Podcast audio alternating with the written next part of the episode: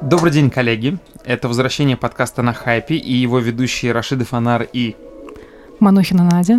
Э, мы возобновляем наши выпуски после сезона отпусков и тендеров, и сегодня у нас в гостях основатели креативного и коммуникационного агентства Epic с двумя Си, Евгения Борина и Слава Глушков. Ребят, привет. Привет, привет. Салют. Всем привет. Привет, привет. Э, ну, Надя немного расскажет нам о ребятах. Слава занимался ритейлом в Мессия, был арт-директором в Джипси. Э, Женя работала в агентском бизнесе Ogilvy и в департаменте. Поэтому наш первый вопрос к вам, как вы познакомились? Отвечает Евгения Борина. Наши славы со славой версии расходятся иногда, как мы познакомились. Э, И когда мы пытаемся вдвоем об этом вспомнить, то не всегда получается. Э, Познакомились мы с ним в агентстве «Департамент», но это такое было очень поверхностное знакомство, то есть мы просто видели друг друга, могли сказать «привет, как дела?» и разойтись. А, наверное, такой прямо даты или каким-то периодом знакомства, что мы пообщались больше 10 минут, э, был апрель 2018 года. Э, Тогда же как раз к нам пришел запрос, э, ко мне пришел запрос на проект, э, но из загруженности не было возможности его взять. Мгм. Я думала, кого, кого можно обратиться, просто предложить вообще все, во все это вместе влиться. Написала Славе, и как-то вот с того момента можно считать уже отправной точкой нашего знакомства. А, вот так вот. То есть на проекте познакомились, по сути своей. Да, и этот проект, к слову, сейчас один из наших ключевых и любимых клиентов. А, ну, о любимых клиентах мы еще поговорим. Но тут, в принципе, тогда э, нельзя не спросить. Э, Два у меня таких вопроса. А, Во-первых, э, что вам э, как бы помогло поверить, что инфлюенс-маркетинг это круто и надо открывать агентство? И вопрос э, тут же к Славе. А, Почему ты не оставил в качестве развития только как бы себя как блогера, а параллельно решил заниматься этим еще и как бизнесмен? Вот два вопроса таких. Хороший вопрос. А, Честно говоря, первый раз мне задают такой. Это редкость. А, Наверное, начну с ответа на второй. А, Я, честно говоря, никогда не стремился развить себя как блогера. То есть я не применял те инструменты, которые, в принципе, нужны для того, чтобы твои, количество твоих подписчиков росло, и а, у тебя заказывали рекламу, и тебя ценили, и тоси-боси, и вот это вот все. Я очень далек, к сожалению, от этого, и то, что у меня есть сейчас, это навряд ли, конечно, спонтанность, но это такой э, результат моей э, общегородской деятельности. То есть Джипси был когда-то проект очень значимый, Мгм. и оттуда пришло много аудитории. И Мессия был э, достаточно важный для своего мира проект. Yes. И вот, собственно, вот так получилось, что люди хотели знать, кто является лицом этих проектов, и подписывались на меня в Инстаграме. Ну и плюс я тусуюсь как бы со всеми этими То есть логика делай круто и на тебя подпишутся. Окей. Да, да, да, да, да. А первая часть вопроса, а я ее забыл. А что помогло поверить в то, что инфлюенс-маркетинг это крутой бизнес и надо нырять в агентство? Не, ну а как? Есть, э, есть много разных направлений э, актуального маркетинга, который э, ну, появился вот на наших глазах, там 2010-2011 год, вот это вот все началось. И я, как э, человек, у которого есть там какая-то красивая цифра в Инстаграме, получаю каждый день там типа 10-15 предложений на какие-то услуги. Э, Естественно, меня это навело на мысль, что кто-то это должен контролировать. Я почекал э, зарубежный опыт, понял, что, в принципе, агентство уже основывается там и с 2013 года, какие-то первые агентства, которые менеджерили блогеров. А, До нас это дошло чуть позже, но тоже дошло. То есть мы не то, что такие первопроходцы. Я просто увидел, что ниша есть, но она, скажем так, занята процентов на там, 30, а процентов 70, пожалуйста, бери и работай. Так все и случилось. Мы взяли, сели и работаем вот два года. Вот она, муха прилетела. Это самая диверсантка. Да. А можете поделиться, с кем вы сейчас именно работаете, кто эти лица, селебрити, блогеры? Тебе назвать тех, с кем мы чаще всего, наверное, взаимодействуем, Да, с да. кем дружим, с кем работаем. Я бы, наверное, разделила на два направления этих людей. Как, в принципе, у нас со Славой все делится, потому что он больше в такой светской, классной, модной тусовке. Это вот категория Карины Истомина, Ксюша Дукалис, а, Воль Медведев, фотограф прекрасный, Мгм. Сережа Калюжный, а, там, Настя Ивлеева, Юля Коваль. А вот эти ребята. Есть э, музыкальное направление, с которым, как правило, я работаю по проектам. То есть это Face, Gunflat, Маркул, Недра, Обладает, Мальбек, Сюзанна. Вот эти ребята и плюс... Весь молодой рэп. Ну да, весь молодой рэп, это я это, я это люблю. слава в меньшей степени. Но на самом деле э, пул этих людей достаточно широкий, потому что мы также, например, близко дружим с э, Полиной Аскери, которая своя галерея, дружим вот с новым рэпом, с какими-то ребятами из искусства с ребятами из дизайн-среды, фэшн-среды, как Коля Монохром, еще какие-то люди. А вот. Эм, разная, конечно, частота взаимодействия с ними, но вот, наверное, те, кого я перечислила, это больше всего. Есть просто, например, лейблы или продакшны, с которыми мы часто тоже общаемся. Это Medium Quality, который что было дальше, Леша Щербаков. Mm-hmm. Вот, агентство Пети Плоскова тоже наше дружественное, с которым, мне кажется, мы чуть ли не каждый день взаимодействуем по его ребятам. Um... Да не, мы со всеми дружим, а что тут, тут да, перечислять да. можно до вечера. Но Тут здесь... рынок на самом деле не такой большой, как кажется, и э, ребята, которые вот как бы составляют его костяк, они все друг друга знают, все друг с другом общаются, очень mm-hmm. все классные, э, легкие на подъем и инициативные. И плюс-минус мы как бы, наверное, в этом в этом ореоле э, классных людей, поэтому через одно рукопожатие мы знаем, наверное, всю Москву. Да, но это не отменяет того, что есть, э, например, у некоторых людей предубеждение, что мы работаем, например, только вот с этой креативно-модной или музыкальной mm-hmm. тусовкой. Mm-hmm. У нас бывают абсолютно разные проекты. То есть это могут быть э, какие-то девочки, феминистки. Сейчас вот у нас проект э, с футболом связанный по случаю финала Лиги Чемпионов. И то есть, ну, это абсолютно разные сферы в зависимости от запросов. Тут скорее стоит ставить вопрос таким образом, можем ли мы работать с другими сферами помимо вот этой креативно-модной тусовки. Ну, у нас сейчас будет вопрос по поводу креативной модной тусовки. И, Жень, ты говорил о том, что там одна часть пула блогеров, с которыми вы работаете, это как раз блогеры и там креативная модная тусовка, а другая mm-hmm. часть это музыканты. Mm-hmm. И по сути своей мы вот, э, когда с Надей смотрели вашу презентацию, мы обратили внимание на то, что как раз у вас музыканты выделены в отдельный блок. Вот тебе вопрос. Музыканты как селебрити и блогеры как э, инфлюенсеры, есть ли, на твой взгляд, какая-то особенность в подходе, там, ведения проектов с ними, особенность какая-то в коммуникации с ними? То есть очень часто и там крупные какие-то бренды и сетевые mm-hmm. агентства разделяют в своем сознании инфлюенсеров и селебрити. Вот на твой взгляд, есть какая-то принципиальная разница? Может быть, какие там важные ключевые аспекты в коммуникации с ними? На мой взгляд, если честно, ключевой, ключевой аспект это то, э, как ты выстраиваешь первую коммуникацию, если это незнакомый, например, для тебя человек.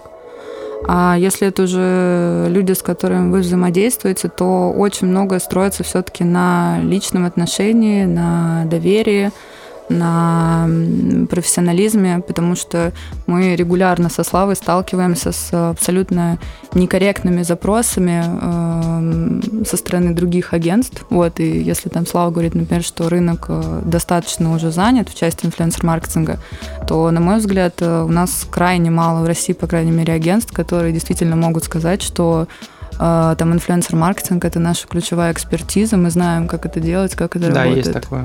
Вот, поэтому, на мой взгляд, мы в этом плане действительно очень сильные а, ребята, у нас сильная команда, мы понимаем как бы и изнутри, и снаружи, опять же, за счет того, что Слава является микроинфлюенсером, как это все нужно делать, плюс за счет того, что мы находимся все-таки в этой тусовке, вот, но это не отменяет того, что мы все-таки не блогерское агентство.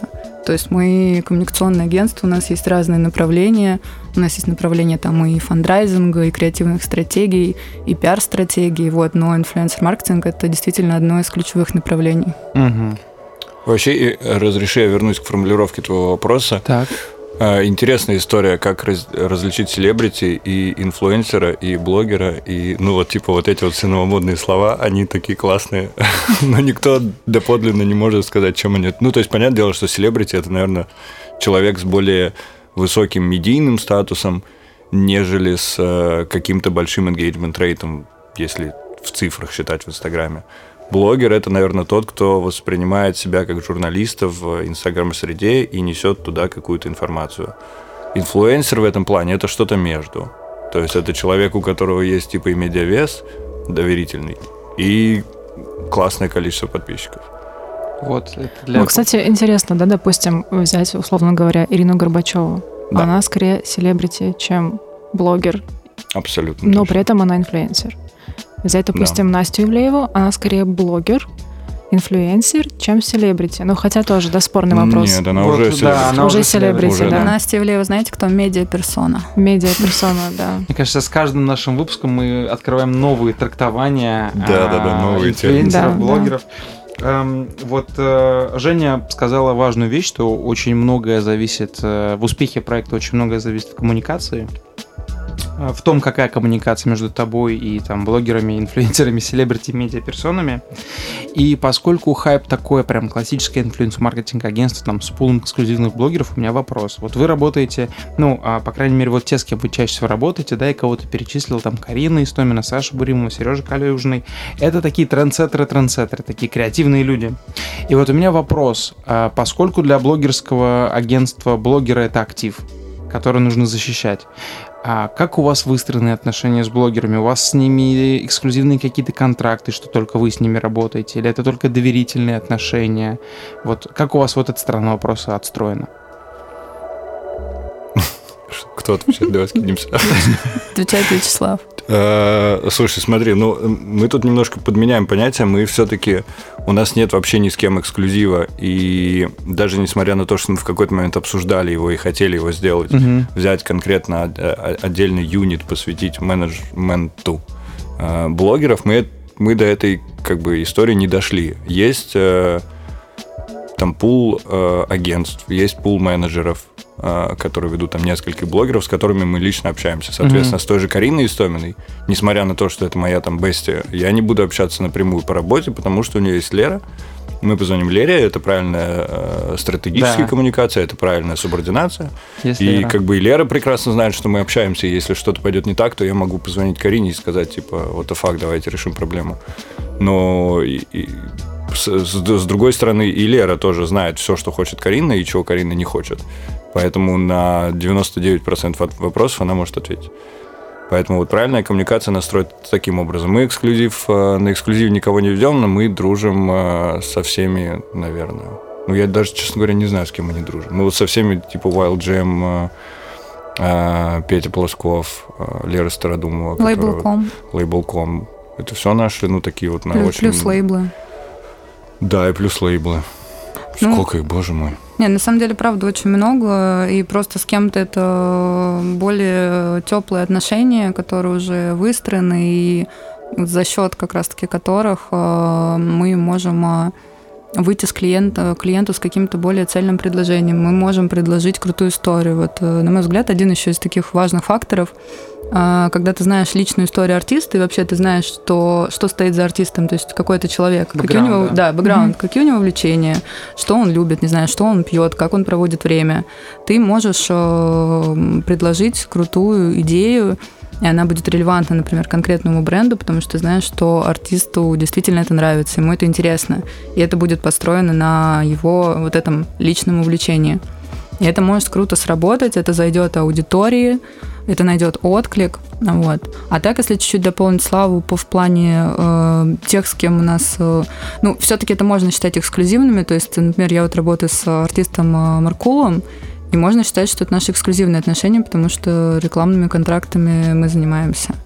И есть там близкие отношения, например, с Реналем Мухаметовым, актером, mm-hmm. с которым также э, мы там несколько лет начали назад общаться, реализовали амбассадорский контракт, проект – а, вот есть те, кто просто приходит советоваться, например, стоит ли ввязываться в определенные истории, особенно если это амбассадорство угу. или нет.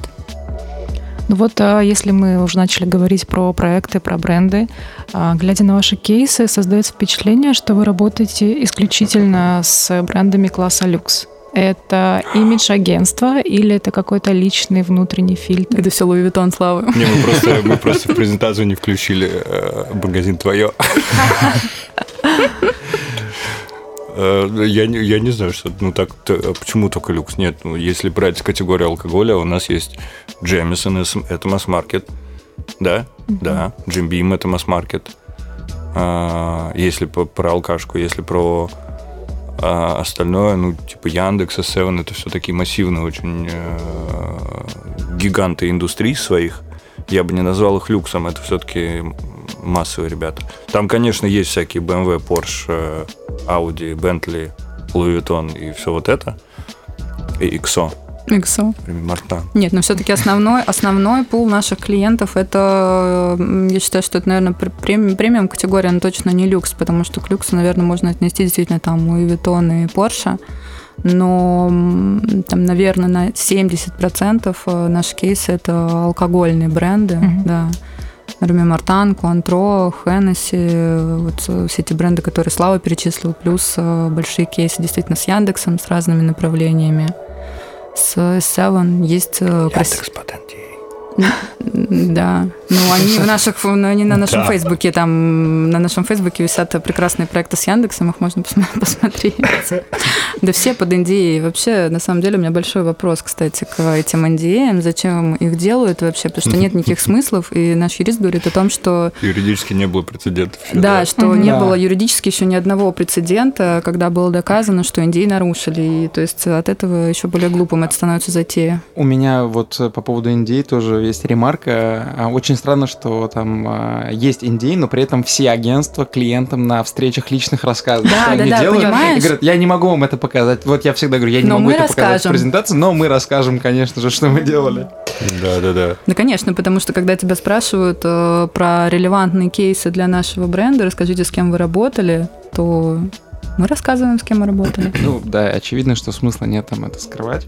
Окей, тогда вот какой вопрос, поскольку мы заговорили о кейсах, перечислили там категории и так далее, э, вот по поводу маркетинга премиальных э, продуктов. А, зачастую там все прекрасно понимают, что в блогерских агентствах э, там э, с точки зрения расчета все заканчивается охватом. То есть мы показываем стоимость, портрет блогера, формат контента, пример контента и прогноз охвата. То есть там говорить о прогнозе, э, условно говоря, продаж пока не приходится. И вот, условно говоря, доступные там продукты категории масс-маркета, да, FMCG часто делают какой-то лендинг, куда мы ведем трафик, там загружаем какие-то чеки, и там, ну, плюс-минус на этом все в большинстве своем заканчивается заканчивается. Вот вопрос. А, по вашему опыту, да, по вашей экспертизе, а, в чем специфика инфлюенс-маркетинга в отношении премиальных продуктов? А, и вообще поделитесь опытом, как вот вы формируете стратегию для премиального бренда или luxury бренда вот в работе с инфлюенсерами? Слушай, это на самом деле супер... Э супер серьезная такая история, потому что все понимают, что э, премиум продукт доступный априори а, меньшинству, а, покупают люди, у которых э, иногда даже Инстаграма нет. Ну, скажем так, да. и достучаться до них через Инстаграм это достаточно тяжело. Поэтому э, мы всегда понимаем, что э, если ты делаешь какую-то масс-маркет кампейн, то э, конверсия в продаже э, чем больше, тем лучше. Э, если мы делаем какой-то э, кампейн в, в премиум сегменте, мы понимаем, что там 2-3 продажи, которые как бы в абсолютной цифре кажутся очень маленькими, но при этом э, они принесли столько денег, что типа этот кампейн можно считать успешным. Поэтому мы всегда стараемся выйти на вот этих двух-трех, у которых э, есть потенциальное желание как бы вложиться. И выходим мы на них, э, как бы странно это ни было, через э, ну, я бы назвал их, наверное, нано-инфлюенсерами, то есть это ребята, у которых там совсем не раскручен Инстаграм, но они при этом тусуются в таких кругах общества, в которых э, их слово, во-первых, очень, очень э, доверительно воспринимается, во-вторых, э, они могут за собой привести крутую, качественную аудиторию. Их можно назвать гест-менеджерами, если это речь про мероприятие. Допустим, того же самого горячо любимого мной дома Луи Виттон. Но что касается продаж, это, конечно, не guest management, это такой э, word of mouth. Это mm. такой, так, так, такой, типа, слушок, но при этом очень четко контролируемый и продюсируемый в, в разных таких ключевых точках, чтобы в итоге э, получить то, что как бы okay. клиент хочет. Окей. Okay. Звучит как э, рабочая стратегия. Да, это интересно, ну, как бы мне нравится работать с премиум сегментом, потому что если э, ты там ты всегда должен изобретать что-то новое да. в плане инструментов, ты всегда должен типа, прости господи, выпендриться. Я хотел сказать матерное слово, потом вспомнил, что нас, может быть, слушают Что дети. подкаст. Да, ты всегда должен выпендриться, вылезти из кожи, и, и это и круто, в, это, в этом и класс. А, вот, я закончил. Здорово. Женя, может быть, добавишь что-то здесь? Нет, здесь пока ничего не добавлю. Я главный за премиум Горячо любимый Louis Vuitton, мы поняли. А есть у вас какие-нибудь любимые кейсы, например, как э, любимый ребенок, выращенный родителями в любви, в ласке, в заботе, прям чтобы всю душу уложить, отдать? Э, ну, у меня есть кейс, э, который уже 4 года как работает. Он был начат до момента официального основания агентства, но тем не менее мы это продолжили. Э, это мини-автомобильный бренд, который входит в холдинг BMW. Да. Мы 4 года назад сделали первый пресс-трип и собрали такую, как мы ее называем, мини-фэмили. Это семейка амбассадоров, фанатов бренда, очень лояльных, которые ценят те самые ценности, ценят ценности, как я классно сказал, э, короче, которые ценят машину не за ее технические характеристики, а за ее как бы э, образ. Потому что Мини один из самых ярких брендов в автомобильной индустрии, в принципе. И вот 4 года уже, да, мы работаем. Последний год ничего не было, но так мы сделали где-то 6-7 пресс-трипов. Mm-hmm. Постоянно пополняем нашу молодую, но дерзкую семью. Я сам амбассадор Мини, езжу на Мини третий год. А, и мне нравится очень этот кейс, потому что у нас регулярно встречаются а, а, случаются такие встречи э, рандомные, вроде как бы нет инфоповода, нет какой-то компании или нет чего-то такого, но мы решаем собраться именно нашим вот этим вот кругом э, ребят, с которыми мы ездили в пресс-туры, что-то там обсудить, э, поражать. Э, это очень такая классная маленькая семейка. А, ну это очень Здорово. круто. Да, угу. когда бренд после себя оставляет э, какую-то какую ячейку. Да, да, да. И приятно, что мы э, на эти встречи с удовольствием зовем бренд-менеджеров э, бренда и бренд-менеджеров старших бренда, то есть BMW. Угу. Э, это, это тоже часть нашей семьи, это тоже как бы наши классные друзья. Даже несмотря на то, что сейчас ничего не происходит в течение это последнего круто, года, да. но мы все общаемся, там можем придумать, э, я не знаю, чем... А, мы на выставку дали, и вот мы ходили в декабре она была, да? Да, по-моему, зимой была. Зимой была в Манеже. А, вот, собственно, нашей классной узкой компании. Э, и потом гуляли. Здорово. Сходить на выставку и не погулять, это не по-московски. Ну, там просто рядом Уголек был. А где Уголек, где там level 2. Женя, у тебя есть любимый кейс какой-то? А, знаешь, я сейчас сидела, думала, пока Слава рассказывал. Мне кажется, что я э, в каком-то значит, постоянно пребываю в состоянии влюбленности, потому что ты начинаешь заниматься одним проектом, загораешься, потом э, попадаешь вот в этот поток, э, потом начинается другой проект, он тебе тоже нравится. Поэтому мне много нравится проектов, но если брать э, все-таки кейсы нашего агентства Epic, то из последних э, во время карантина мы совместно с э, другим дружественным агентством э, запустили большой достаточно проект. Он называется Live Система. Это музыкальный диджитал лейбл. И, соответственно, на платформе Live Системы проходит э, концерт хип-хоп артистов. Вот прошел первый сезон, сейчас мы готовимся ко второму. И как-то все это было очень органично, классно, с спонсорскими интеграциями прикольными. Да, а... это было неожиданно, потому что никто не верил, что это стрельнет а это типа стрельнуло. То есть вы с нуля запустили платформу? Э, запустили э, ребята, которые придумали непосредственно этот проект. Это Андрей Трубецкой и Ваня Сиденко. А, то есть это их идея. Нас пригласили в качестве партнера а, по организации выступлений артистов, э, придумать лайнап, предложить, что это будут за герои.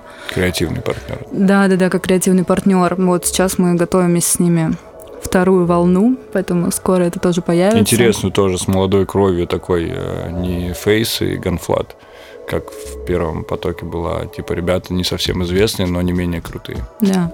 А второй, э, второй, кстати, классный кейс тоже, он э, совсем небольшой, казалось бы, но опять же, с нашим клиентом Рами Мартан во время карантина была задача, в общем-то, сделать что-то классное, креативное. И наши девчонки из команды придумали заход, как интегрироваться сейчас в популярные каналы. Это вот этот Луладжи гороскоп. М. И, Да. И парень с табличкой. да, вот есть э, чувак с табличкой, который э, есть в Нью-Йорке такой человек, который стоит с да. табличкой, он вот протестует против всего. А, И появился такой русский парень э, Сергей. Мы решили тоже зайти к нему с э, алкоголем, собственно, и там было что-то в стиле «не звоните мне, бывший, когда я выпью». А, И это, кстати, стал пост вообще одним из самых популярных. Самых него- вирусных. Да, да, да. То есть, да, его зарепостили другие каналы более охватные, вот, и клиент там был супер счастлив перевыполненными KPI. Эм, Это вот к вопросу того, что, казалось бы, Реми Мартан все-таки премиальный бренд, потому что это коньяк, Мгм. Франция. Что Элван, Бруно, Ван. Да, но это было очень круто. После нас, кстати, я видела там э, на канале Луладжи интеграцию Мартини, и она была гораздо менее креативной. Э, Потому что не надо копировать. Да, потому что не надо копировать. Кстати, по поводу копий, мы с тобой говорили вот об этом, э, Надь. Э, И Славин вопрос тоже хорошо. И Славин ответ тоже к этому хорошо подвел по поводу того, что вы на платформе Live System будете показывать каких-то новых молодых ребят. Нет у вас ощущения, что весь рынок хочет купить одних и тех же лиц? Типа вот все хотят клипы Гудкова. Да, Нет. у меня есть. Нет, вот, у меня нет. э, Ну, как бы... э, м, Такое Типа, ощущение, что никто не ищет новых лиц. Да, Все да, вот да, вцепились да, в да, Лапенко, да. в Гудкова, Да. и как будто бы лица бренда не важны, важно вот попасть Да. на хайп, в поток, в охваты. У нас, ну, ты понимаешь прекрасно э, преимущество Гудкова и Лапенко. Ну, естественно, да. И альтернатив нет. В этом Алексей проблема. Щербаков. Что Ну, было дальше? Ну, по поводу, что было дальше, классный. там у ребят тоже все расписано до конца года. Да, да, да. Ну тут просто вопрос уже в том, что если ты хочешь супермассовой какой-то э, истории, то, конечно, да, у тебя очень ограниченный выбор, к сожалению. Когда ты, когда у тебя точечная кампейн на маленьких ребят, то там, пожалуйста, вот поле не паханое. Но нужно ли формировать бренду именно лицо своего бренда или идти за тем, что популярно сейчас, что сейчас в трендах? Смотря что за бренд. Ну вот, допустим, возьмем премиальный бренд. Сейчас Мгм. очень многие агентства предлагают брендам, даже премиальным, э, запустить э, свой канал в ТикТоке. И у меня вопрос. Вот премиальный бренд и ТикТок, это вообще может жить вместе? Да или нет? И вот почему, мне интересно. Вот прежде чем Слава ответит, я думал, что это невозможно до того, как зарегистрировался один бренд. Вот мне интересно, что скажет Слава, я скажу, что это за бренд. У меня был взрыв мозга. Мне кажется, это возможно, и да, это действительно уже происходит. Э, Вопрос в том, что, э, ну, как бы наука маркетинга э, диктует нам, что у каждого бренда есть свой бренд value, есть свои бренд guidelines Мгм. и все такое. Но 2019-2020 года э, показали нам, что иногда ты можешь от них чуть-чуть отступить и получить куда больше профита в данную секунду. Но мы пока не можем сказать, насколько это профит долгоиграющий. Соответственно, если в следующем году этот бренд рухнет, значит, наверное, все-таки наука маркетинга имеет вес. То есть, получается, тренды нужно брать во внимание, но очень аккуратно, аккуратно, осторожно. адаптировать, э, аккуратничать максимально. И ну, про- просто ТикТок это такая история, ко- которую ты должен сделать типа за вот, вот здесь и сейчас. Это и по формату, и Мгм. по подаче, и по тому, насколько оперативно, насколько быстро они выстрелили. Э, Это социальная сеть, которая вот на, секу- на- на текущий момент работает. Соответственно, если ты чуть-чуть там месяц будет, будешь утверждать что свой кампейн, который базится на каких-то тезисах сиюминутных, то, наверное, через месяц они будут уже не актуальны. И это Мгм. будет смотреться нелепо. Да. Ну да. Волну нужно седлать здесь и Да, сейчас. поэтому, ну, как бы вот премиальные бренды, у которых, как правило, approval идет через head-office, ну, типа, может быть, они не успевают просто. Это прям как мы. Ну, вот я, ну, я не знаю, как вы, но вот я когда в, в инстаграм-аккаунте Сен-Лоран увидел, что они запустили ТикТок, я такой, вот что Сен-Лорану делать в ТикТоке? Да, Вот да. мне, Мне кажется, было- Гуччи должны пойти в ТикТок. А у Гуччи очень крутой аккаунт, кстати. Если посмотри, у них очень круто он ведется, и как раз видно, что там ребята очень глубоко понимают, как вот контент шерится внутри ТикТока, Да, как да, да, алгоритмы они, работают. они в этом плане супер крутые. То есть, ну, они такие, они все еще люкс, но при Да. этом они такие в стороночке стоят и в кустах смеются над всеми. Они молодцы. Слушайте, ну, в целом, мне кажется, мы очень круто сегодня пообщались, и в завершении хотелось бы задать один вопрос, поскольку мы так плавно к нему подошли. Как вы думаете, какие сейчас тренды вот в инфлюенс-маркетинге? Что актуально прямо сейчас, что нужно делать? Фуф. Ну, 2020 э, год э, актуальна искренность, в первую очередь. Так. Нативка и, в принципе, присутствие слова нативно в любом брифе воспринимается любым блогером как, э, типа, кого вы пытаетесь угу. да, обмануть. Угу. Я все еще, видишь, не ругаюсь матом. Я слежу. То есть Скажи. искренне не равно нативно. Именно. Нативно сейчас воспринимается уже как э, то, что ты делаешь рекламу, но типа пытаешься ее скрыть. Это лицемерие. Особенно искренность, которую типа все подчеркнули там в январе-феврале, она эскалировала катастрофически во время ковида, потому что мы все сидели дома, все там пытались поддержать друг друга, не было какой-то необходимости, э, точнее была наоборот необходимость в такой открытости, честности, в дружелюбности, и вот это все привело к тому, что типа Инстаграм стал более открытый. Это и касается и фоток, типа очень много людей перешли на фото без фильтра, и типа презирают фотошоп. Я не один из них, честно скажу. Я люблю фильтрики. Я только хотел сказать, что не я, кто Да, да, да, да. Привет, типа, прикол. Да, это есть такой э, тренд. Второй тренд большой это, конечно, соцактивность. Она mm-hmm. это, это глобально, если смотреть, если смотреть более детально, то это может быть и э, не знаю, забота о э, экологии, а может быть и э, когда ты сидя в России пытаешься поддержать э, ребят из Беларуси. Да, это, это как бы ну вот по-разному работает, но то, что ты проявляешь некую активность, то, что ты выражаешь свое мнение и даешь всем понять, что тебе не все равно, и тебе не стыдно поддержать кого-то, кто в меньшинстве, это типа круто. Это признак силы. Да. да. Ну что, друзья, будьте искренними и поддерживайте yeah. тех, кто даже в меньшинстве. С нами были Слава Глушков, Женя Борина из агентства Epic. С вами были Рашида Фонар и Надя Манухина. И это был подкаст на хайпе. И Маракас, подожди. Всем спасибо, друзья. Да, спасибо, чуваки. Спасибо большое.